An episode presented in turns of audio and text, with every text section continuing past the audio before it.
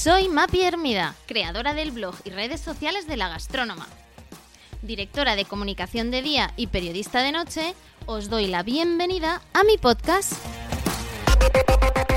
Un espacio donde periódicamente compartiré mesa para dos con personas que me inspiran y de las que aprendo cada día. ¡Comenzamos! Hola a todos, doy hoy la bienvenida en este nuevo capítulo de mi podcast a la primera persona que va a formar parte de una entrega muy especial. Se trata de una serie de capítulos dedicados a emprendedores que me han inspirado o me inspiran actualmente en mi carrera profesional y vida personal. Eh, hoy tenemos a Marcos Salves. No he elegido a Marcos al azar.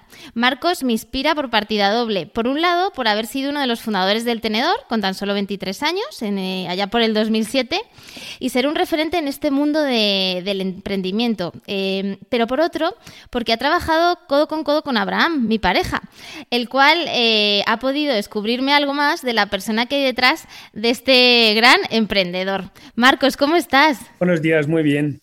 Momentos de, cambios y, también de grandes oportunidades para ti, ¿no? Creo que, bueno, pues es una entrevista que, llega en un momento de transición, digamos. Totalmente, pues sí, ya justo acabo de dejar el tenero hace unas semanas, eh, tras casi 16 años de aventura, eh, evidentemente decisión muy dura, eh, una decisión con mucha emoción, porque al final son muchos años compartiendo experiencia con, personas en el día a día y, no ha sido fácil, pero bueno, creo que tras 16 años ya es una buena etapa.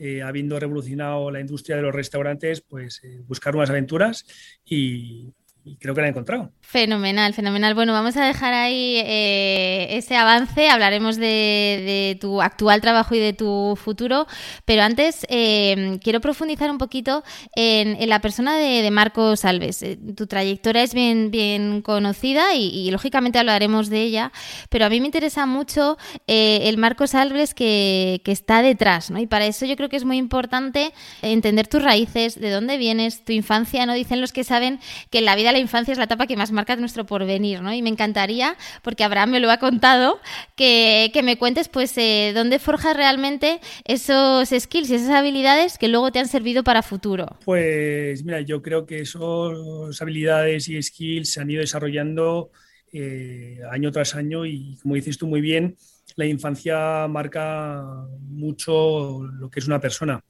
Yo nací en Barcelona, en San Boy, como Pau Gasol, eh, en el 82 y de un padre portugués, una madre extremeña, hermano mayor con 14 años más que yo, mi hermana 10 años más que yo y una familia muy humilde. Y al nacer yo, diría por sorpresa, penalti como nos guste decir, eh, no, no, nos tocó pues eh, inmigrar a París donde yo me crié, me formé. Entonces ya, por ejemplo, pues de forma natural en mi casa se hablaba tres idiomas, francés, español y portugués. Eh, tuve que sacarme las castañas en, Francia, eh, estudiando lo que podía y, avanzando poco a poco. Lo que sí que es cierto es que como forma de ser o persona, pues sí soy persona muy inquieta, eh, una persona de, acción, tengo muy claro los valores porque eso es lo que mi madre me ha inculcado, mi padre me ha inculcado también también es importante y es algo que pues, no, no, no, me gusta contar mucho, pero es una entrevista más personal y, y contigo tengo mucha confianza. Entonces lo, cuento, pero es verdad que yo perdí a mi padre eh, siendo pequeño, con cáncer de pulmón, yo tenía 12 añitos y, y, tuve que, que, crecer y desarrollarme pues antes que los demás, eh, ser más responsable en casa, ayudar en casa, cosas y situaciones que te obligan a crecer, a forzar y, y a ser más maduro antes que los demás. Y eso creo que, como tú bien eh, contabas, te obliga a coger responsabilidades y eso es un poco lo que me ha ido inculcado mi madre y lo que he ido yo desarrollando. Con eso eh, se acompaña más cosas, siendo una persona de acción, con ganas siempre de aprender, no me importa que me corrijan, eh, soy como me gusta decir mucho y además me gusta mucho los Marvel, decir que soy como Spiderman, saco mi telaraña y absorbo, aprendo de gente que es mejor siempre que yo. Eh, y eso creo es una de mis, de mis virtudes.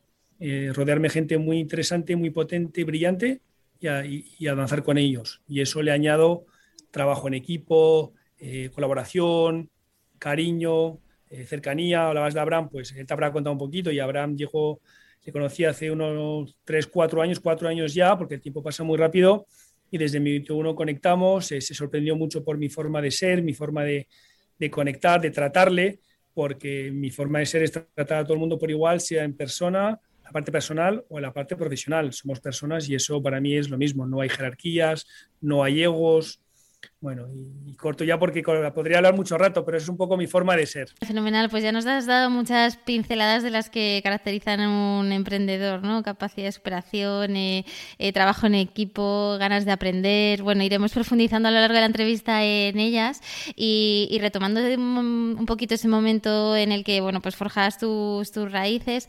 Hablabas de, tu madre, que entiendo que es un referente para, para, para ti. Eh, comparto, lo comparto contigo. Yo también soy la pequeña de, cinco hermanos y, me he criado también un poco por libre, con lo cual creo que, empatizo bastante y además pues con, también con, de la mano de, mi madre en el día a día, eh, la cual también pues ha sido una, inspiración, ¿no? Y yo creo que esa parte quizá que puedas destacar, ¿no? De, tu trayectoria eh, más relevante pueda ser el, tesón, ¿no? Y el, y, el, y el querer avanzar y sacar las cosas adelante, que es lógicamente muy propio de los emprendedores. Totalmente, yo creo que el emprendedor tiene que saber eh, levantarse por mucho que caiga, eh, resistir, tener mucha convicción, claridad en, lo que quiere, el foco es muy importante y esa capacidad de lucha, de, jamás abandonar es muy importante. Yo recuerdo en los inicios, el tenedor 2006-2007, cuando contaba a mis amigos y el entorno que lo que estaba haciendo, desarrollando un software tecnológico para restaurantes, un sector muy tradicional, no, había, no, no usaban Internet, no tenían los, los apenas ni, una página web y me llamaban loco. Y cuando les decía que además les quería cobrar una comisión por llevarle comensales a, los resta a la mesa, wow, decía que eso era imposible. Entonces, bueno, eh, eso creo que es lo que se va aprendiendo poco a poco, forjando a una persona, a un emprendedor, esa capacidad de resistencia, de lucha y de, creo, de convicción y que nada te puede parar. Sí que tienes dificultades, no es fácil, pero si lo tienes claro y sigues adelante, nada te debería parar. Tú eres de más, eh, por lo que veo, ¿no? De los que dicen eso de que el hacer se aprende haciendo, ¿no? Y de hecho hablabas de, tu formación, un poco de, ese autoaprendizaje. ¿Crees que es necesaria una carrera para, triunfar, Marcos? Eh, carrera eh, universitaria, ¿eh? Quiero yo, yo, no he tenido la suerte de, hacer una carrera universitaria como tal. Yo me paré con el bachillerato en Francia, un bachillerato internacional. Eh, y, me fui a un módulo formativo. Creo que es algo no tan extendido todavía en España, creo que cada vez más, y en Francia es algo muy habitual. Y, y para mí fue fundamental porque creo que las dos, las dos opciones son muy buenas, son diferentes, pero ninguna es mejor o peor. Yo creo que es cuestión de que cada uno sepa se conozca a sí mismo y sepa qué necesita y qué camino quiere coger. Yo no me veía en la universidad sentado todo el día en un pipuitre escuchando clases y empollando encerrado en casa. Yo soy una persona que necesita acción, movimiento y demás. Y, ese mix entre estudiar y trabajar a mí me ha venido de lujo, me ha permitido desarrollarme y como bien dices, yo aprendo haciendo las cosas. Y, además, la suerte que tuve es que mis dos jefes se convirtieron en mis socios de una primera empresa y después del tenedor, lo cual, mírate si ha sido un momento importante para mí.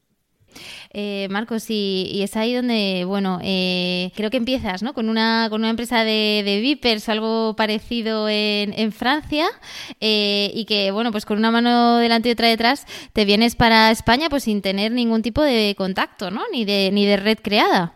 Totalmente. Yo, la idea que teníamos con la primera empresa era mandar a una persona que habíamos formado a abrir la compañía aquí en España y yo tendría que dirigirla desde Francia. ¿Qué ocurre? Pues el lunes, un lunes antes de irse, dice, mira, Marcos, que al final no me voy a ir. ¿Lo que ocurre? Pues por muchas razones no, se atrevió y yo del día a la mañana decidí irme a, venirme a Madrid. Yo nunca había estado en Madrid en mi vida. Eh, lo, decido el lunes. Mi madre, yo creo, recuerdo que era en abril, en Semana Santa. Mi madre estaba en España eh, yo estaba en París. Y el, sábado de esa misma semana estaba yo aquí en Madrid, Plaza Castilla, compartiendo casa con nueve personas. Eh, y, como dices tú, una mano delante, una detrás, y ahí fui avanzando. Entonces yo creo que también se trata de tomar esas decisiones importantes, no fáciles, porque no son fáciles, pero yo soy muy echado para adelante, a veces a lo mejor me falta un poco analizar más y ver un poco qué riesgos eh, puede correr uno, pero con la edad que tenía, siendo tan joven, creo que hay que ir para, tirar para adelante. Y eso es lo que hice. Tú eres más también, ¿no? De pedir perdón a pedir, a pedir permiso, ¿no? Persona, persona de, acción, que también es muy propio de los, de los emprendedores. ¿Qué edad tenías por aquel entonces, Marcos, cuando viniste a España? Yo a veces me lío con las edades y tal. Yo creo que tenía 20 añitos, algo así, era muy, muy, muy joven. 20 años, bueno. Tres años después, más o menos, es cuando, cuando fundas el tenedor y tus jefes pasan a ser tus, tus socios. Entiendo que confían, confían en ti y, bueno, pues eh, em, empezáis a, generar pues un networking que entiendo que ya teníais en parte creado pues por esa antigua empresa, em, que, esa empresa realmente fracasa. Es decir, que aquí tienes como tu primer, tu primer ejemplo de, de, de resiliencia, ¿no? Que también se habla mucho de, fracasar para volver a levantarse y de otras de esas grandes cualidades ¿no? que, tenéis. Sí, y ahí es donde yo, por ejemplo, sí que diría que he hecho en falta la, carrera universitaria.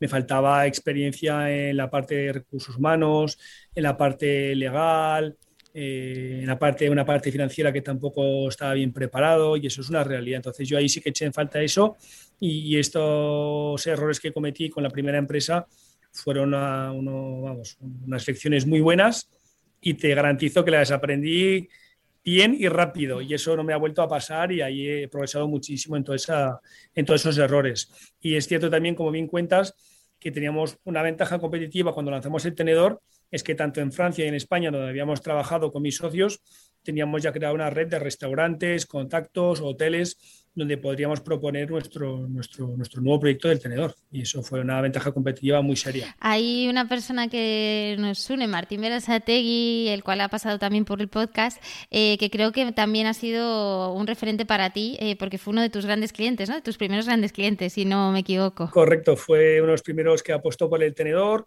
por la digitalización de un sector muy tradicional y además fue nuestro padrino, nos estuvo acompañando, ayudando, facilitando contactos y eso yo creo que es una, una suerte y orgullo que alguien tan importante como Martín eh, pues haya apostado de nuevo por, por, unos chicos jóvenes con mucha idea, mucha ambición, pero poca cosa al empezar y eso pues es de admirar y la verdad que aprovecho para dar las gracias aquí en, el podcast. ¿Cuál, ¿Cuál, es ese tipping point? Es decir, ¿cuáles, eh, o ¿cuáles son esas claves en las que pasáis de ser esos chicos que van un poco mm, visionando el, mínimo producto viable de la compañía, desarrollándola eh, de forma un poco casera, ¿no? Y perdona la, palabra, a, realmente a profesionalizarla, ¿no? ¿Cuándo, cuando, cuando, digamos, que eleváis ese nivel de, dentro del tenedor?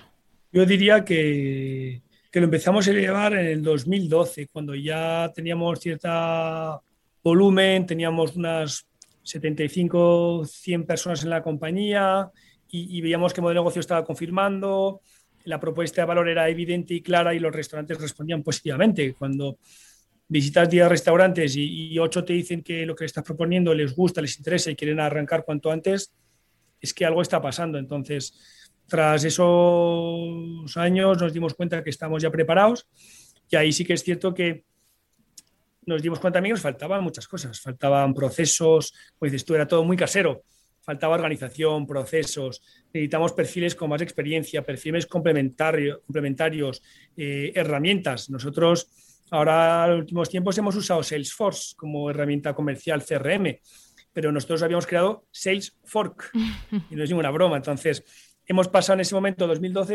de herramientas y procesos muy caseros a industrializar y crear procesos serios y profesionales para escalar la compañía. Eh, ¿Tú visionabas que el sector de la gastronomía, de la restauración, era bueno, pues un sector que, iba a crecer? Quiero decir que también entiendo que entendiste muy bien el contexto donde se estaba desarrollando vuestra, vuestra propuesta de, valor, ¿no? Y es verdad que, cuando me echas la vista atrás dices, madre mía, cómo se ha sofisticado, cómo ha evolucionado en términos de conceptos de calidad de producto de ofertas de, digitalización, ¿no? Eh, ¿tú, veías ese futuro o realmente es, que lo habéis ido acompañando? Siendo muy honestos y aquí en petit comité, entre comillas, que no nos oyen, eh, a ver, la verdad es que eh, lo vas descubriendo, sí que tienes la visión, ves que hay una necesidad, pero hay cosas que no puedes, no, no puedes controlar, no puedes esperarte. la tecnología evoluciona a un ritmo frenético y cada día más y lo que hemos hecho sobre todo yo creo ha sido hemos sido capaces de ser flexibles, nos hemos ido adaptando, como bien has explicado tú, en, en cada momento, al momento económico, al momento tecnológico, al momento social. Y es lo que hemos hecho con el tenor. Yo creo que haya sido unas virtudes en saber adaptarse y cuando la tecnología te permitía geolocalizarte, que ahora parece algo muy normal, nosotros creamos nuestra app e implementamos esta, tecnología de geolocalizarte para encontrar un restaurante cerca de ti, que hoy parece muy obvio, pero en su momento no. Y fuimos acompañándolos y es verdad que Internet pues, siempre iba más, eh, más velocidades, ahora estamos con unos cientos de megas, de gigas, pero en su momento era todo más complicado. Pero sí que veíamos que había mm, un camino por ahí y sobre todo, insisto, veíamos claramente que estábamos aportando valor tanto a los restaurantes como al consumidor. Les facilitamos la vida, les mejoramos la vida, les ayudamos en su día a día en todo lo que se refiere a gastronomía. Y eh, hablabas antes, Marcos, de, trabajo en equipo, o sea, ya nos dabas pinceladas de algunas de, tus cualidades y, sobre todo eh, de cómo eres eh, como líder. a mí me encantaría entender mejor cómo entiendes tú el, liderazgo. ¿Quién es para ti un líder? esto es una pregunta, yo creo que está casi más al equipo que a mí, porque hablar de mí mismo sobre, sobre esto no es fácil, pero sí, antes lo he contado un poquito y es verdad que mi forma de ser es muy cercano a la gente con la que trabajo. Nunca he tenido un despacho propio. Últimamente tenía un despacho donde siempre, bueno, una sala de reunión donde siempre estaba encerrado, pero no porque fuera mi despacho, sino porque estaba todo el día reunido.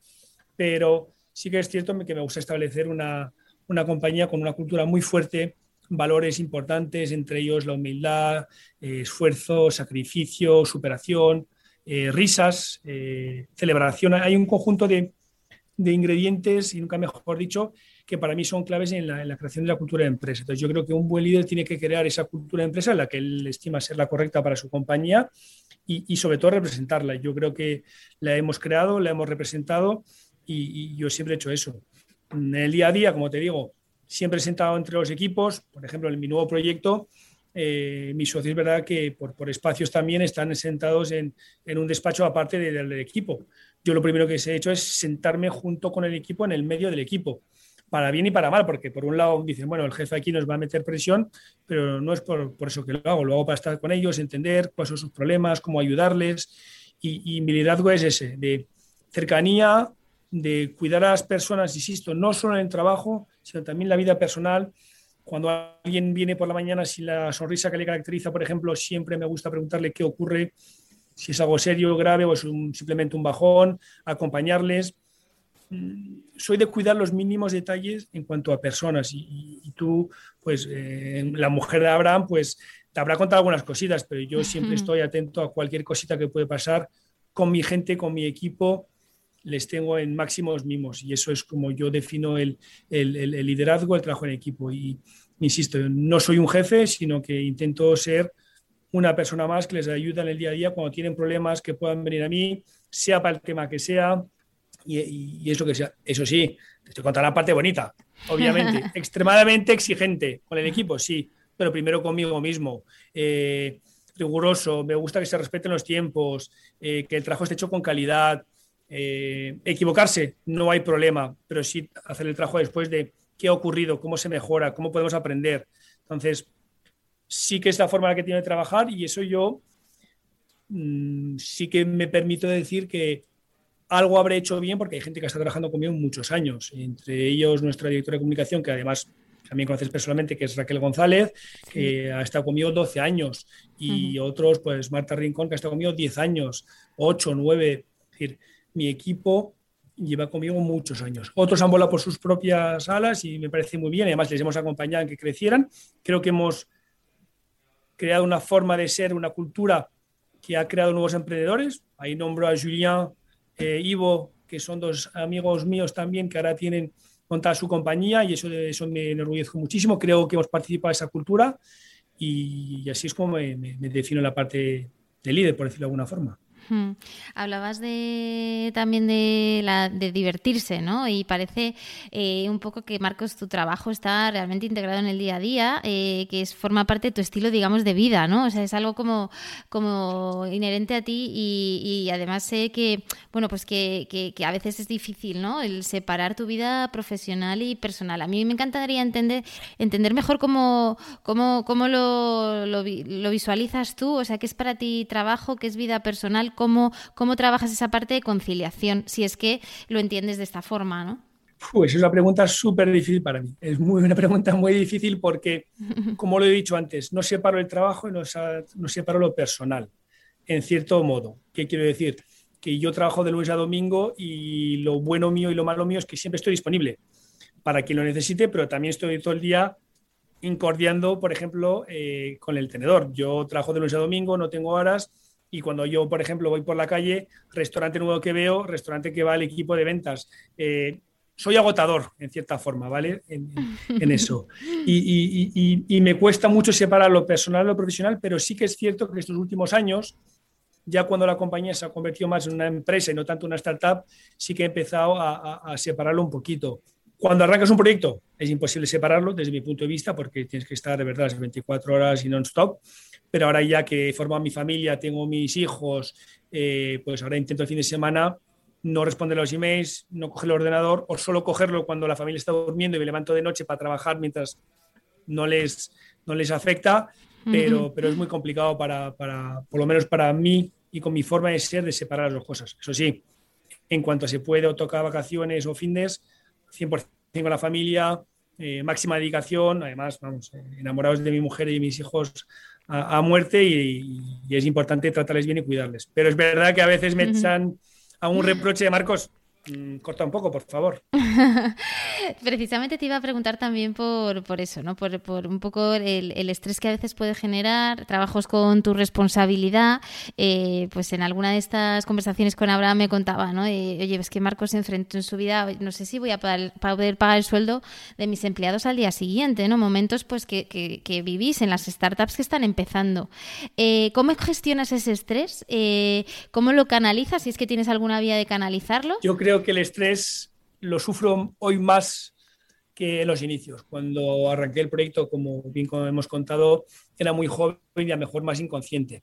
Y ese estrés no lo tenía tan, tan integrado. Ah, es verdad que ahora con, con 38 años, pronto 39, sí que me doy más cuenta. Soy padre de familia, eh, y hay otros aspectos que no tenía tan en cuenta ahora. Siempre hemos sido muy responsables y, la, como dices bien, ese es un ejemplo que nos ocurrió un par de veces tuvimos que, dejar de cobrar unos meses los fundadores para poder pagar a los empleados. Y eso, pues bueno, no es fácil, pero es parte del proceso o, es lo que ocurre en algunos casos. ¿Cómo lo gestiono yo? Yo creo que lo que he ido haciendo es poco a poco organizándome mejor. Creo que la organización, el tiempo, el control de tu agenda y tu día a día te ayuda a canalizar un poquito las cosas. Después siempre hago una sorpresa y la forma para mí de relajarme es el deporte. Me gusta mucho jugar al pádel, aunque tengo la rodilla muy fastidiada y intento minimizarlo, pero es algo que me gusta mucho. Una vía que creo que es común a los dos es salir de restaurantes, a comer, a descubrir sitios nuevos, a tomar una copa. Eso es una forma. Y otra eh, que, también lo hemos comentado hace unos minutos es la familia. La familia me permite cambiar completamente de, pensamientos, de aires, eh, la sonrisa de mis hijos pues es fundamental. Y un elemento que sí que creo que es importante para minimizar el estrés y también tener un buen ambiente de trabajo es reírse. Hay que reírse todos los días y eso sí que es algo que yo he trabajado y que mantengo y en el día a día lo vivimos. Reírse, reírse de uno mismo, con los compañeros, lo que sea, pero creo que es la mejor forma para mí de quitar el estrés o olvidarme un poquito de, de esos momentos es reírme. Reírme eso creo que es fundamental y creo que da mucha energía en general a las personas. Muy bien, Marcos, pues vamos a hablar de, tu proyecto. Estamos en momentos de, cambio. Eh, cuéntanos, eh, ¿dónde te, vamos a ver en los próximos meses? Pues estoy arrancando un nuevo proyecto que se llama Luda Pharma. Luda Pharma.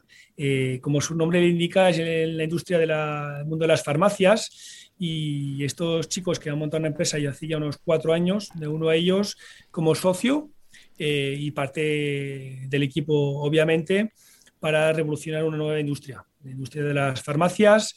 Eh, han creado, por explicar de forma sencilla, un Amadeus en el mundo de, las farmacéuticas. Para quien no conozca Amadeus, es una plataforma como un channel manager global que permite gestionar los billetes de avión para cualquier compañía del mundo, lo cual se integran tanto con, con Iberia como con Air France. No hay competidores en ese sentido desde su ángulo. Nosotros lo mismo, lo que hacemos es hemos desarrollado una herramienta que nos permite eh, saber dónde están los medicamentos o cualquier producto de parafarmacia en tiempo real. ¿Por qué han creado estos chicos esta compañía? Porque hay una problemática de desabastecimiento eh, de un 10% de media.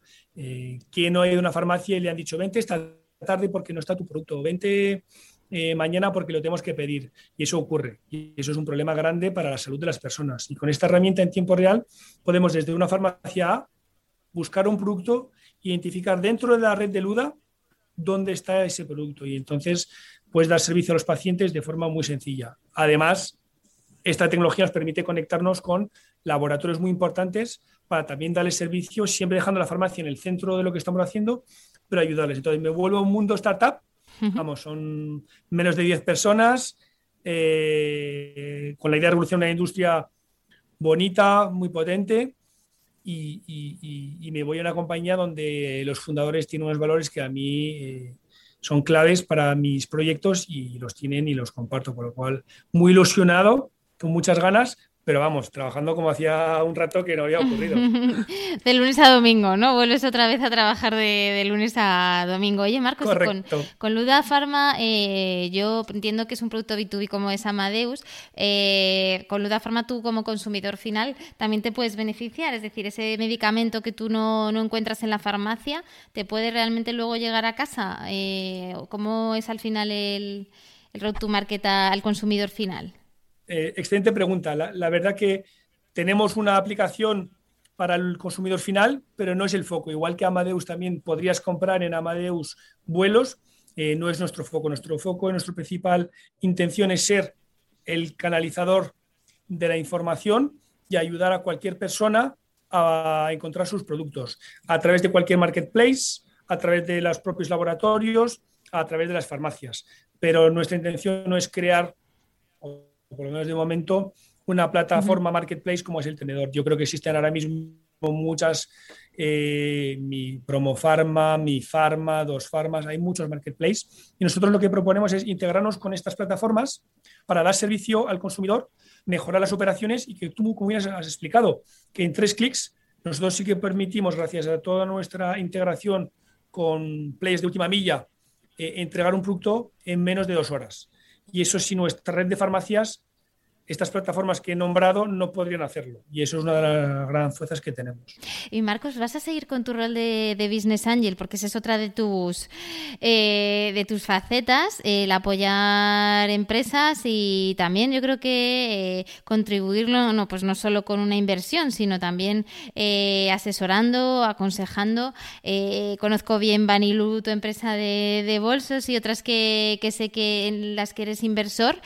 ¿Vas a seguir ahí? ¿Cómo ves también ese mundo? Pues mira, yo la parte de Business Angel MAPI, la verdad que voy a seguir haciéndolo, eh, invierto en startups, eh, eh, pero es verdad que ahora voy a tener que reducir el ritmo de, tiempo que le dedico, ya que estoy al 100% con Luda Pharma, es un proyecto muy importante, muy grande y la energía que tengo que dedicarle es, máxima. Eso no quita que siempre esté atento a oportunidades que puedan surgir.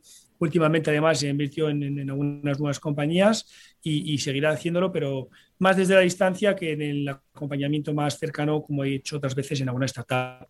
Pero sí que lo hago porque al final creo que es algo que debo al, ecosistema, eh, también me ayuda y me divierte mucho y por otro lado me permite seguir en, contacto, seguir en contacto con nuevas tecnologías, con nuevas empresas, con nuevas ideas y con gente muy brillante que me sigue aportando. Marcos, este es un podcast de personas que, me inspiran. Eh, no quiero cerrarlo sin, sin, bueno, sin hacer un guiño a, otra vez a esa inspiración y, quería preguntarte si tienes alguna, alguna frase que, que tú te repitas o, quizá alguna persona que nos recomiendes leer. ¿Qué te inspira cada día de tu vida? De nuevo, yo me gusta nutrirme de un máximo de personas, de un máximo de momentos, de situaciones y demás. Eh, una de mis frases, y, la tengo marcada y la repito constantemente, que es de Winston Churchill, que es, el éxito es aprender a ir de fracaso en fracaso sin desesperar. Eso creo que es parte del que emprende y tiene que tener ese mindset.